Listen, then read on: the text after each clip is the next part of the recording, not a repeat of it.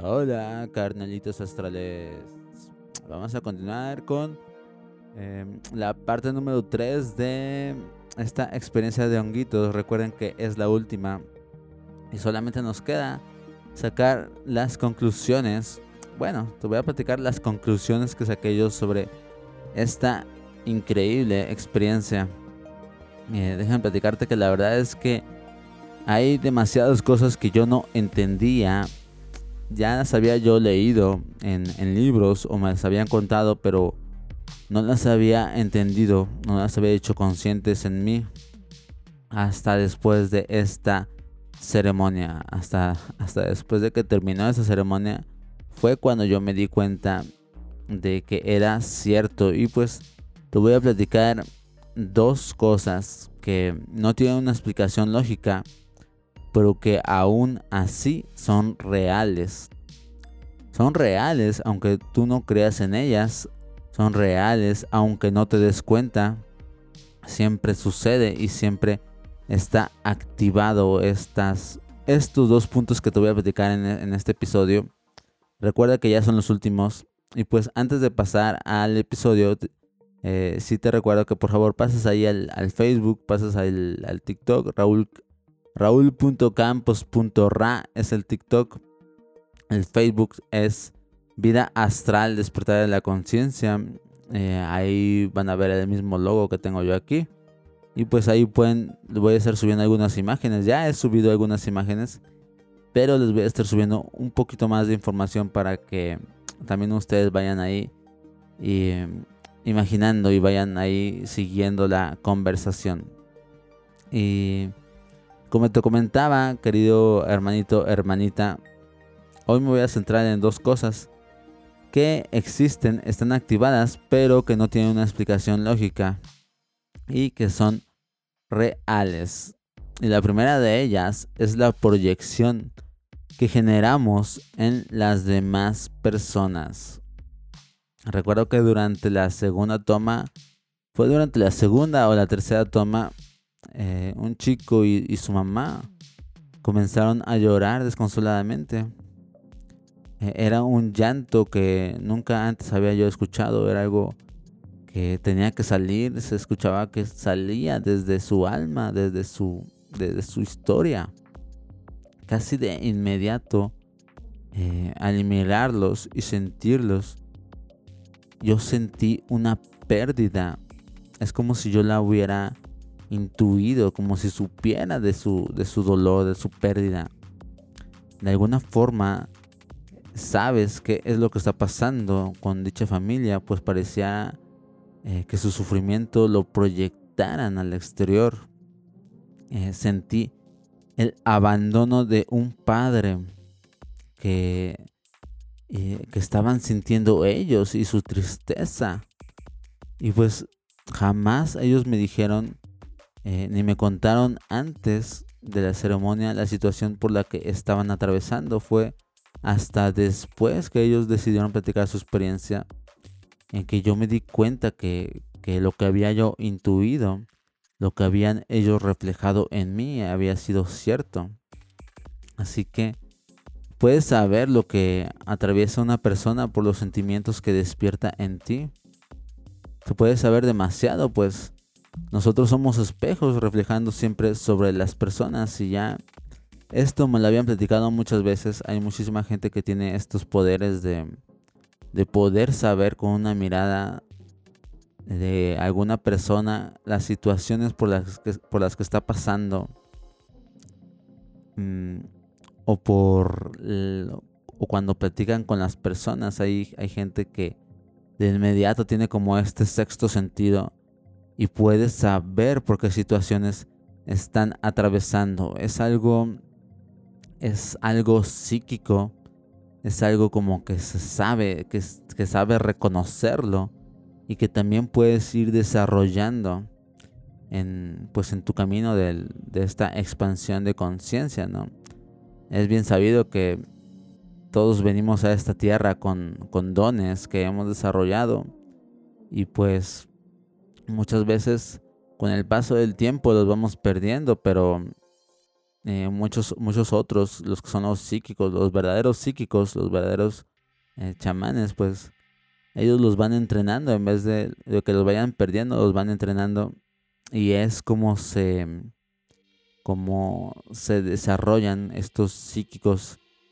Obviamente no todos son, son reales, pero sí hay muchísima gente allá afuera que, sabe utilizar estos, estos poderes. Y la verdad es que yo no creía en eso hasta que me sucedió a mí. Hasta que yo pude sentirlo. Eh, y a partir de ahí es, como yo he, podido sentir el dolor de las demás personas. He podido...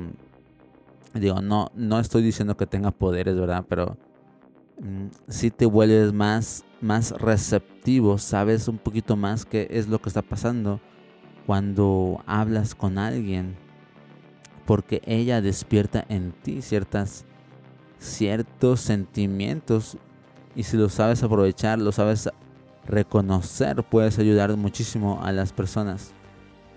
Y la segunda cosa que pude hacer consciente, que tampoco está escrito en los libros de ciencia, pero que es real y todo el tiempo está activo, son los patrones que heredamos a nuestra descendencia. Hay un texto, me parece que en el Génesis que escribió Moisés, donde dice que el pecado de los padres lo heredarán los hijos. Y bueno, pues es algo cierto, pero el pecado no debe verse como, como un pecado, es como algo malo. El pecado es una palabra que significa descuido. Recuerdo muy bien que en la secta en la que yo nací, esto lo explicaban, eh, lo, usaban para infundir temor, el pecado. Nos decían que todo mundo, todos éramos pecadores y que debido a Adán y Eva, todo el mundo más bien todo el pecado entró en el mundo. Y que eso es lo que significaba, eso significaba el pecado, eso era la historia de Adán y Eva. Y que ahora por culpa de dos individuos, el mundo entero tiene que heredar el pecado. Otras personas dicen que somos pecadores y que el pecado nunca se va, excepto si aceptas la sangre derramada de Cristo como tu liberador y pues me parece que tienes que bautizar algo así, la verdad. No sé muy bien sobre esos temas. Pero mm, lo cual no digo que esté bien, pero la interpretación es incorrecta. Y, y, tú lo puedes comprobar. Desde el momento que tratan el pecado como algo aborrecible, como algo por el cual te vas a, a ir al infierno, pues es algo un poco cierto, pero no te vas a ir al infierno. Déjame te lo explico muy bien. Para comprobar em, lo que quería decir Moisés con el, pecado de los padres lo heredarán los hijos, eh, puedes observar a tus padres, puedes observar sus comportamientos, observa si ha habido eh, algún comportamiento que pueda demostrar que ellos están dentro de un patrón mm, destructivo o un patrón de conducta benéfico. Un patrón se refiere a una actitud que se repite y se repite a lo largo del tiempo. Para ilustrarlo, te voy a platicar un poquito sobre mi padre. Mi padre venía de una familia eh, donde existía el abuso por medio de golpes. A él lo educaron por medio de los golpes pues él a su vez volvió a cometer este mismo patrón con, nosotros, con sus hijos. Otro ejemplo es si vienes de una familia donde existió infidelidad por parte de, alguno de los dos padres, investiga un poco, es muy probable que, los padres de, tu padre o de tu madre, quien haya cometido infidelidad, hayan pasado por situaciones de infidelidad también. Y es que ellos heredan este patrón, este descuido. Y es probable que tú pases por la misma situación también. Si es que no rompes conscientemente el descuido de tus padres. Así que espero que haya quedado claro este último punto. Em, hay cosas que heredamos de nuestra descendencia, de nuestros, de nuestros abuelos, nuestros bisabuelos, nuestros padres. Son actitudes muy difíciles de romper que, que alguien en la familia las tiene que sanar, las tiene que, que superar de, de alguna forma y si no se van a seguir heredando a nuestros hijos. Y hay cosas que, que sí son tuyas, que traes de vidas pasadas, podrían ser talentos, podrían ser también actitudes y hay otras cosas que se aprenden. Así que tenemos muchísimo trabajo. tenemos muchísimo trabajo por sanar, muchísimo trabajo por mejorar, eh, por sanar nuestro linaje es lo que se conoce comúnmente como sanar el linaje. Ya antes lo había escuchado yo en, estos círculos de meditación, pero no lo había yo entendido, o más bien no creía que fuera cierto. Eh, hasta que no me di cuenta de esto, y probablemente pienses que, que no es cierto, ¿no? Que, porque yo lo pensaba, ¿no? Yo pensaba que eso se aprendía, por ejemplo, en el caso de, de, la, los talentos o en el caso de la infidelidad o, u otros patrones que, que, traemos muy arraigados en nuestra, en nuestra actitud, ¿no? Pero eh, después me puse a observar algunos de los compañeros o algunos casos donde ellos no, ellos no tenían a sus padres consigo, ¿no? Y aún así ellos eh, podían llegar a repetir los, los patrones que habían cometido sus, sus padres. Es algo muy interesante. Em, y pues ahí, ahí está, amigos. Pues vamos a seguir. Mm, pues así es que como te das, así es como te das cuenta que muchas de las cosas que creías que eran tuyas en realidad son patrones heredados de todo un linaje que viene detrás tuyo. Y te das cuenta que todo eso que tienes eh, hay que sanarlo en ti para que tu descendencia la tenga más fácil. Es la herencia que podemos dejar a, a nuestros hijos, a nuestros nietos, a nuestros bisnietos. Que tú fuiste quien decidió romper con muchísimos patrones. Fuiste quien decidió dejar de tener miedo quien decidió no ser un padre golpeador, quien decidió criar con amor. Ahora tú tienes la ventaja y la responsabilidad de saber cómo funcionan las cosas, cómo funciona todo esto que heredamos a nuestros hijos. ¿Quieres que a tus hijos les vaya mejor que a ti? Tienes que trabajar en ti para que heredes algo mejor a tu linaje. Tienes que empezar a superar esos miedos, miedo a lo que sea, miedo a, salir de la zona de confort, miedo a, eh, a las relaciones, miedo a, al dinero, miedo a cualquier cosa que, que tengas tu miedo. Ten bien presente que eso lo van a heredar tus hijos, eso lo van a heredar tus nietos, tus bisnietos, si es que alguien no decide poner un alto y comenzar a trabajar en eso. Cuando logré hacer esto yo consciente, yo pensé, de hecho me fui al baño y la verdad sí me sentí muy triste porque pensé en mi hijo, todos los patrones que le estaba heredando a mi hijo, ¿no? Pues la verdad es que eh, mi, hijo se parece bastante a mí en todas las actitudes que tiene. Tiene muchos problemas de autoridad, tiene demasiados problemas de, atención. De hecho, mi, mi hijo lo, lo diagnosticaron con, con autismo, ¿no? Según, según los doctores.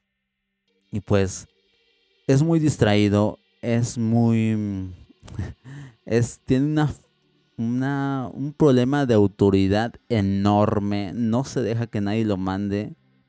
Y pues yo recuerdo que así era, era igualito que mi hijo. Él tiene muchos de los patrones que, de conducta que yo tengo. Y pues, pues ahora veo de dónde lo sacó, ¿no?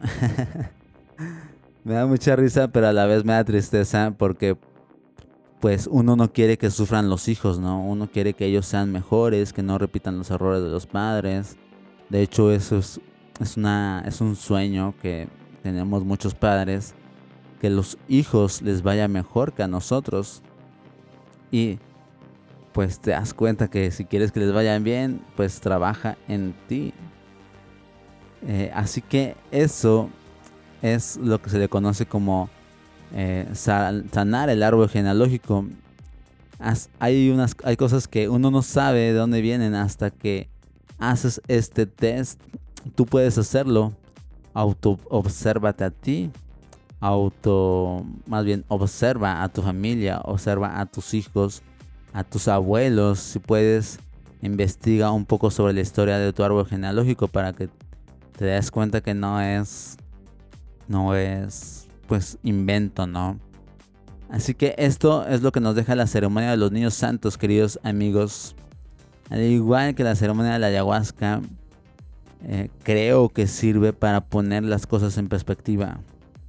En dónde estás enfocando tus energías. Las estás desperdiciando en peleas sin sentido, en rencores con tu familia, Recuerda que todo esto lo estás heredando a tus hijos. Ve y haz las paces.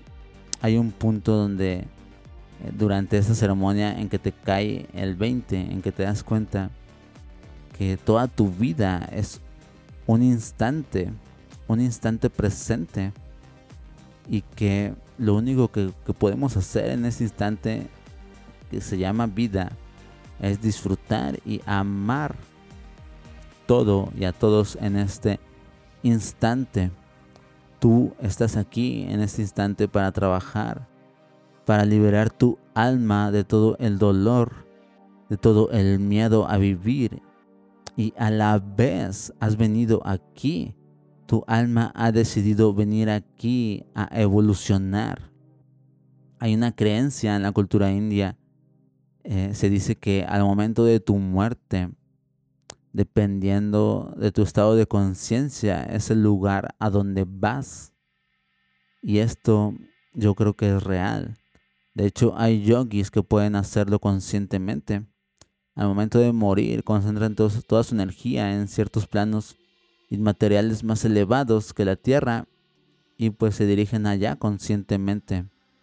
Para ellos la muerte no existe, la muerte es como es una transición solamente. Así que esto se podría traducir. Entre más carga negativa o karma acumules en esta vida y no te puedas deshacer de ella, se podría afirmar que repercute el lugar en donde va a reencarnar tu conciencia. Y no es para tener miedo, ¿eh? pues pese eh, pues que pese hagas lo que hagas, siempre vas a estar evolucionando, pues todas las lecciones, las superadas y las no superadas, sirven para aprender. Y aprender, queridos eh, hermanitos astrales, es evolución. Así que eso es, amigos. Después de, después de poner todo esto en perspectiva, no te quedan ganas de seguir perdiendo tu vida. Al menos en mi caso así fue. Yo dejé atrás toda la represión por el que dirán. Eh, comencé a vivir mi vida más suelto, más, más desde, desde el ser, aunque sea solo un poquito más. También dejé viejas, eh, viejos problemas que tenía con mi familia, con mi madre, con mi padre. Me di cuenta que, que la verdad es que todos estamos aquí por un instante y hemos venido a sanar eh, todos estos rencores, todos estos odios. Y pues si estamos aquí para sanarlos, para dejar todo esto atrás, pues vamos a hacerlo, ¿no? Otra cosa de la que me di cuenta que es bastante importante es que nadie tenemos aquí mm, la vida asegurada. Hoy estamos y en otro instante ya no, ya no estamos. De hecho, hay una realidad en la que ya no estamos en la tierra. Una realidad paralela, ¿no? Obviamente todo, todo es un presente y en este presente, si aún estás con vida, si aún tienes a tus familiares eh, contigo físicamente, pues es por algo, ¿no? Es porque aún hay cosas que sanar, aún hay cosas que decir. No desaprovechemos eh, este, esta realidad presente y no dejemos cosas pendientes por decir, abrazos por dar, besos por dar, porque pues va a llegar el instante en que ya no estemos juntos y entonces después de la muerte pues nos podamos arrepentir y es cuando regresas a la tierra, ¿no? Arrepentido queriendo arreglar las cosas, entonces reencarnas en otra vida y pues se repite otra vez todo este ciclo. Así que así es amigos, eso es todo por el episodio de hoy. Eh, mis queridos hermanitos y hermanitas astrales. Les agradezco muchísimo que hayan llegado hasta aquí. Eh, si tienen dudas aún, pueden pues hacer preguntas, ¿verdad? La verdad es que yo sí les recomiendo demasiado esta ceremonia. De hecho, fue la primera, bueno, no fue la primera ceremonia que hice, pero sí fue antes de la ayahuasca, antes de, muchas otras. Y la verdad estuvo bastante, bastante tranquila. no fue algo así muy fuerte. Así que durante esta ceremonia sí vi muchas a muchas chicas, a muchas señoras, de hecho estaba una abuelita de más o menos unos 70 años haciendo honguitos y pues le fue bastante bien. Eh, no tengan miedo de si lo van a hacer, háganlo con toda confianza, encomiéndense, lleven mucho amor, tengan la mente bien abierta. Y pues ahora sí amigos, les deseo mucho amor eh, mucha paz y nos vemos en el próximo episodio. Bye bye.